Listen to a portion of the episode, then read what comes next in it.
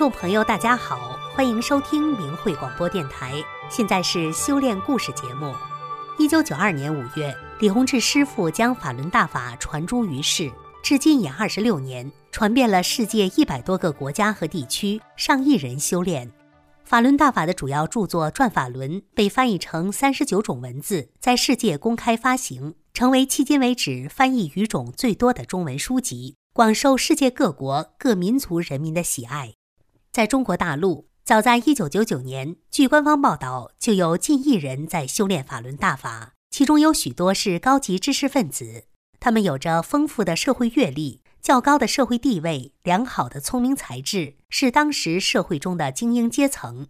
今天，我们继续走进这群人，来看看当初是什么原因使他们走入法轮大法。又是什么原因促使他们面临十几年的残酷迫害，却仍然坚信法轮大法？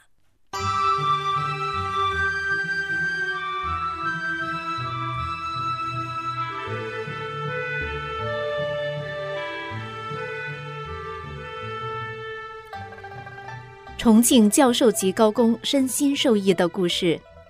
王忠明先生，教授级高级工程师。中野赛迪工程技术股份有限公司的受聘中青年专家。一苦难童年。一九六五年八月，王忠明出生于合川一个普通的教师家庭。他在家排行老小，两个哥哥都比他大十多岁。王忠明出生后不久，文革爆发，父母被关进牛棚，哥哥们相继失学。因无人照料，襁褓中的他不得不跟着当知青的大哥下乡，寄养在当地一农民家中。幼年时，他每到周末都会跟着高度近视的父亲走上二十多里路，为了能见到被关牛棚的母亲。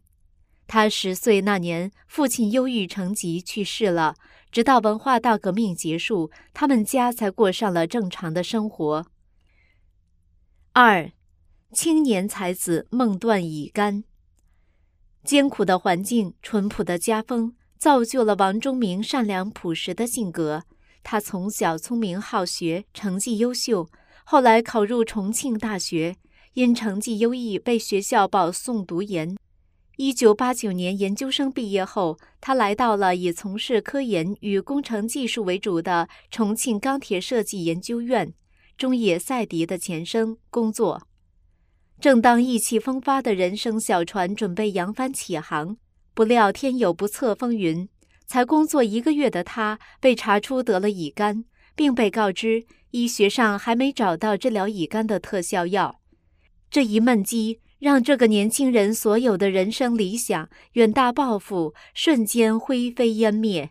乙肝这个推不开、扔不掉的怪物从此缠上了他。肝脏不好，脾胃也不好，吃不下东西，身体消瘦，头晕、恶心、黄疸、牙龈出血等。因为身体虚弱的太厉害，连鸡都不敢吃。因为体力不支，每晚八点就睡觉。最糟糕的是，每隔一年就要住一次院。七年间，先后住了三次医院。为了治病，他寻遍了西医、中医、偏方、气功，什么都试过，结果一无所获。尤其令人心酸的是，因为这个病，他结婚多年也不敢要孩子。有一次，王忠明发病，联系不到床位，只好回合川老家住院。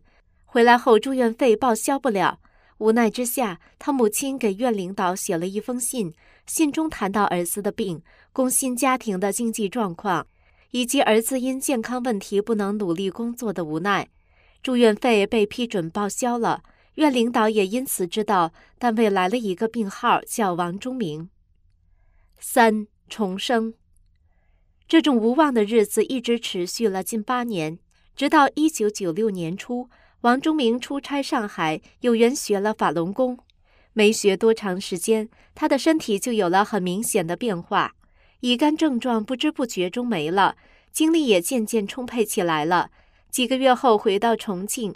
家人发现他整个人就像换了一个似的，那个精气神用脱胎换骨来形容都不夸张，真是神了！法轮功太神奇了，法轮功师傅太伟大了。在亲朋好友的惊呼和祝贺声中，全家终于结束了那段困苦的日子。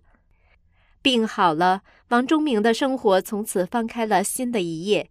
一九九七年，孩子出生了，聪明又健康。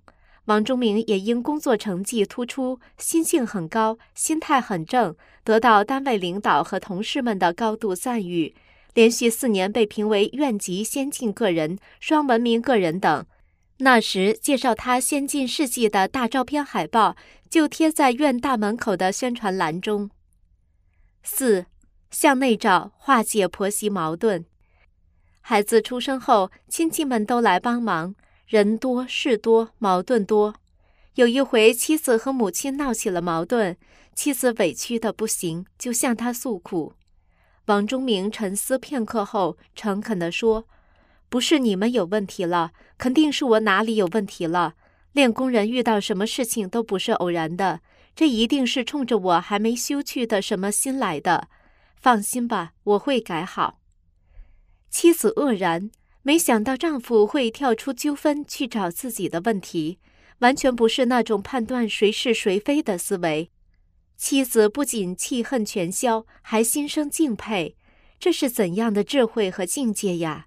人说江山易改，秉性难移。这法轮功也太不简单了，不仅健康人的身体，还让人道德提高，思想升华。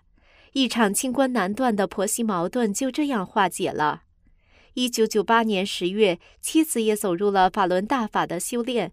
夫妻同按真善忍的标准要求自己，遇到矛盾先找自己是否有错。夫妻和睦，婆媳融洽，一家人其乐融融。五，海鲜中毒事件的连锁反应。一九九九年底，王忠明同单位一行十多人到本溪钢厂出差，带队的是一副院长。到达本钢后，甲方请大家吃饭，不幸发生了海鲜中毒事件。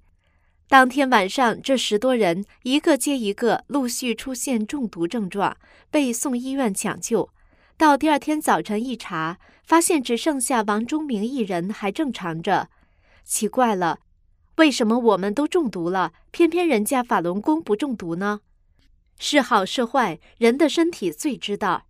看来还是法轮功好，百毒不侵。看来法轮功是有真功夫啊！在当时国内所有宣传工具开足马力，大肆污蔑法轮功的背景下。在事实面前，这些人开始反思思考。直到现在，他们中的很多人见到王忠明的家人时，仍会津津乐道当时的情景。他们对法轮功的敬佩之意可见一斑。后来，那个副院长主动找到王忠明，问：“法轮功怎么了？江泽民为什么要打压你们？”当时，王忠明也说不出来啥，就说。我把《转法轮》这本书借给你看看吧，你来看看这书里讲的到底有没有问题。副院长拿去看了，大约半个月后，他把书还给了王忠明，语气肯定地说：“我看了，没有问题，你好好练吧。”六，廉洁奉公，善待他人。王忠明是中野赛迪的中青年专家，部门技术骨干，工作中他不负众望。在宝钢、湛江钢铁、越南河静、巴西、马来关丹等一系列国内外重大工程项目中发挥了重要作用，但他从不居功。有时厂家为推销产品找到他，给红包、送礼物等，他都按照真善忍的心性标准严格要求自己，拒收或退回。对方不理解，担心是否被另眼相看了，王忠明就告诉他：“因为我是练法轮功的。”不符合真善忍的事情，我们不能做。王忠明对谁都好，没有尊卑贵贱的差别。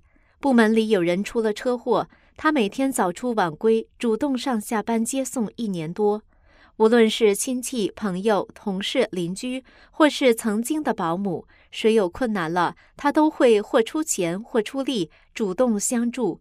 每逢过年，总忘不了把认识的几个孤寡人接到家中，和家人一起吃团圆年饭。走时还让他们捎上一包过年礼物，年年如此。对于这些事情，有人会理解成在做好事、行善，但对王忠明而言，就像呼吸一样自然，理所应当就那样做了。王忠明就是这样在工作生活环境中坚守着他的信念，默默实践着对真善忍的理解，从而在单位、在同行中邻里间获得了极高的声誉。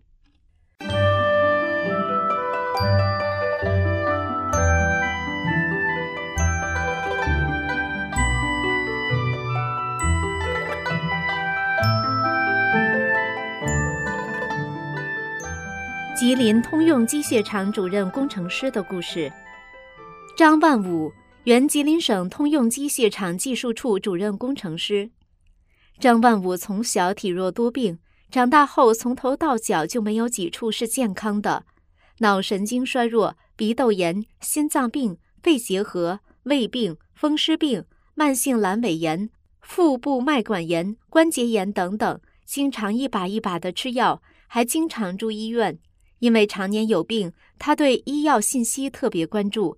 一有什么新药，他就往家买。同事们经常开玩笑地说，他们家是新药试验中心。常年的吃药，使他不仅旧病未去，还又添新病。一九九六年夏天，他又得了一种新病——后背痛，每天夜里剧烈疼痛，一疼满身是汗。由于工厂效益不好，开不出工资，也没钱医治。去了一次医院，医生给开了彩色 B 超，因为费用高，张万武让医生改成了黑白 B 超，最终也没查出什么结果。吃了些药也不见好转。那时每天睡觉前，他都想，但愿今晚别再痛了。但事与愿违。一九九六年腊月二十八日那天，张万武得到了《转法轮》一书。他静心看这本书的时候，就感觉好像书在跟他对话。脑中所有的疑问都一一被解答了。他知道了，人有病是因为做了一些不好的事，造下了业债的缘故。要想没病，就得做个先他后我、无私无我、不伤害别人的好人，把以前欠下的业债还掉才行。明白这个道理后，他兴奋不已。他知道自己有希望了。他当即问妻子：“这个功法太好了，你练不练？”妻子毫不犹豫地说：“练。”从此，一家三口走上了修炼法轮大法的路。他们严格按照真善忍的标准要求自己，无病一身轻。至今二十多年了，再没吃过一片药，没打过一次针。身体好了，干起工作也有了精力，家里经济状况也变好了，道德也提升了。张万武在工厂技术部门工作，是搞新产品开发的。经常出差去上海、天津、北京等地采购物品，在一般人看来，多报销发票和住宿费是个再正常不过的事，陪来厂联系业务的人员吃喝玩乐也是常有的事。修炼后，这些事他都杜绝了，工作兢兢业业，不再跟同事计较，在单位里口碑很好。法轮大法也开启了他的智慧。一九九八年，他被工厂所属的吉林省机械电子工业厅评为新产品开发先进个人称号。结语：然而，一九九九年七月，中共邪党在中国大陆全面开始迫害法轮功，像王忠明、张万武这样在大法中获得重生的人们，遭到中共邪党近二十年的邪恶迫害，至今仍没有停止。王忠明本人因为坚持对法轮大法的信仰，于二零一七年九月二十八日早上在家中被渝中区国保警察绑架，并被关押至今。张万武多次被迫害，被原单位强迫下岗，买断工龄。大法无偿地给予了无数像王忠明这样身陷绝境的人以生路，使他们原本苦难的人生有了新的希望。同时，这些修炼者在实践真善忍的教导中，也真真切切地带来了整体社会道德的稳步提升。然而，中共邪党政权毕竟是一个十恶不赦的邪教组织，即使这样，他们也容忍不了一意孤行的疯狂打压，其犯下的罪恶罄竹难书，在不久的将来一定会被神佛及人间的法律正义所清算。